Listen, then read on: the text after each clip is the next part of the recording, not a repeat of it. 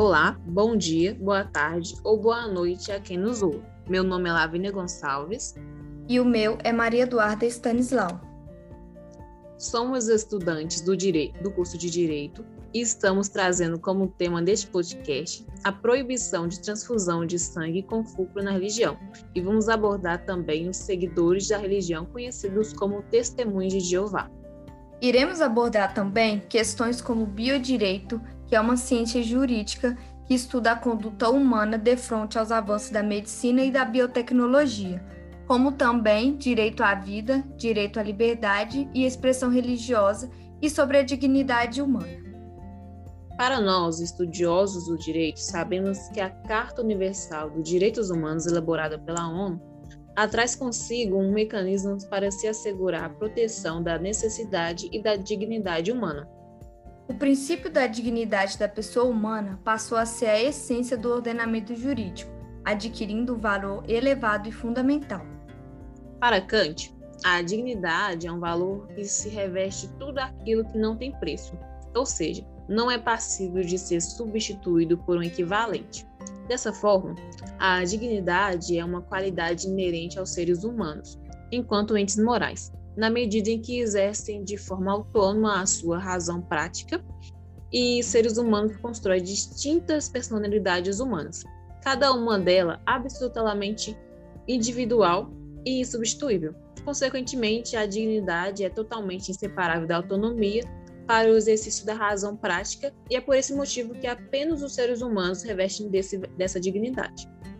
Neste contexto, há um conflito entre os direitos humanos e os direitos fundamentais, como o princípio da dignidade humana. A Constituição Federal retrata no artigo 1, inciso 3, o direito da dignidade humana e o direito à vida, assegurado no caput do artigo 5 e o direito à liberdade de crença, também assegurado no artigo 5 inciso 6. Como exemplo, temos os seguidores da religião Testemunho de Jeová. Criada nos Estados Unidos no fim do século XIX, a organização Testemunhos de Jeová tem 8 milhões de adeptos em 239 países, segundo seu site oficial, e 800 mil no Brasil. Entre suas práticas religiosas está a proibição de que os seus fiéis submetam à transfusão de sangue, graças à interpretação que fazem da Bíblia a partir de versículos de vários livros, como Gênesis e Atos dos Apóstolos.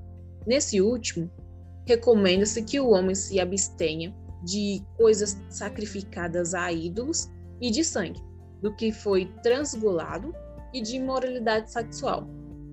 Sim, eles acreditam, graças à interpretação da Bíblia, que o sangue, como sinônimo de vida e a transfusão de sangue, sejam pecados que corrompem sua pureza.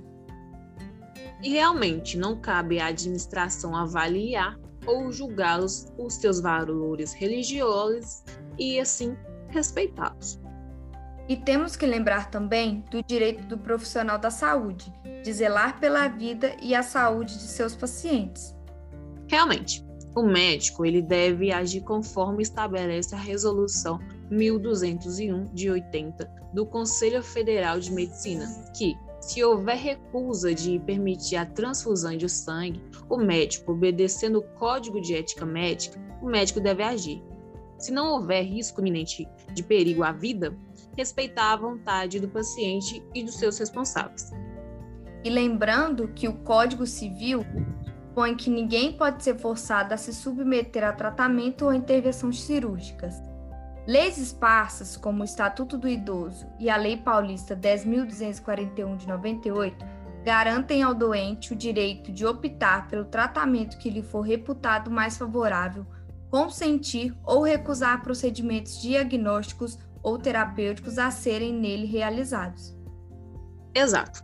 Agora, caso o paciente esteja em iminente risco de vida, ele deverá praticar a transfusão mesmo sem seu consentimento ou de seus responsáveis.